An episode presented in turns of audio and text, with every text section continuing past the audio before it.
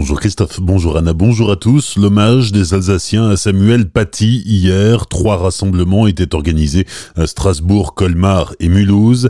Rassemblement en mémoire de ce professeur de Conflans-Sainte-Honorine décapité vendredi pour avoir montré à ses élèves des caricatures de Charlie Hebdo sur l'islam alors qu'il parlait de liberté d'expression. 4000 personnes étaient réunies à Strasbourg, 800 à Mulhouse et 400 à Colmar. La région Grand Est doit s'attendre une deuxième vague dans 4 à 6 semaines. C'est ce que prédisent les épidémiologistes de l'Agence régionale de santé, cités par l'agence France Presse dans une dépêche publiée ce week-end. Selon les spécialistes, la principale explication de ce décalage de la deuxième vague est que la région, et notamment l'Alsace ayant été fortement touchée par la première vague, eh bien les habitants sont bien plus scrupuleux qu'ailleurs dans le respect des gestes barrières. Du coup, le nouveau pic épidémique est retardé.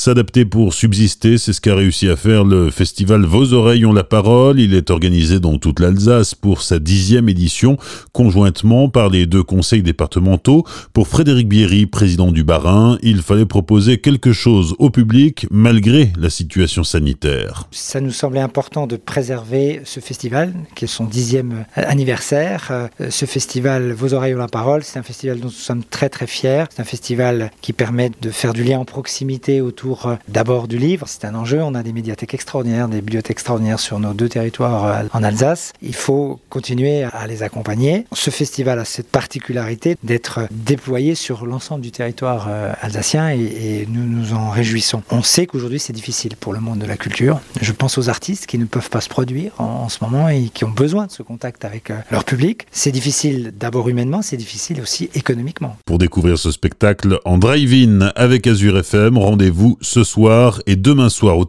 Matin de Célesta. Il sera proposé par le collectif Gasoil. Renseignements et inscriptions à l'adresse acc.bdbr.bas-rhin si vous avez un projet de création d'entreprise mais pas les compétences nécessaires, il est toujours possible de se former et c'est justement ce que propose la CCI Campus Alsace. Laetitia nous présente cette formation courte intitulée 5 jours pour comprendre. On va lui donner les outils pour pouvoir euh, étape par étape monter son projet de création d'entreprise et surtout se mettre en fait dans son futur métier qui est le métier de chef d'entreprise en fait. Idéalement pour pouvoir suivre et surtout bien assimiler en fait les différentes étapes de la création d'entreprise, idéalement, il vaut mieux venir avec un projet ou au moins une idée. Ça va permettre en fait euh, aux créateurs d'entreprise de mieux assimiler en fait les différentes étapes et surtout de pouvoir les maîtriser. Notre objectif à l'issue de la formation, c'est vraiment que les gens qui suivent la formation aient toutes les clés en main pour pouvoir créer à l'issue de la formation son entreprise. On propose effectivement derrière encore un accompagnement personnalisé. Hein. Nous sommes en tant que conseillers en création d'entreprise intervenant en fait sur cette formation pour vous apporter en fait euh, les compétences nécessaires cette formation est proposée à Colmar du 26 au 30 octobre. Pour plus d'informations à ce sujet, rendez-vous à 13h à l'antenne pour une nouvelle édition de notre information locale. Laetitia sera notre invitée pour nous en parler un peu plus. Les sports du week-end en football, le Racing s'est bien battu mais s'incline finalement 3 buts à 2 face à l'Olympique lyonnais. En basket, la SIG a été battue 89 à 80 sur le parquet de Nanterre. Pas mieux pour les Scorpions. Les hockeyeurs mulhousiens ont été battus 4-2 vendredi soir par les pionniers de Chamonix.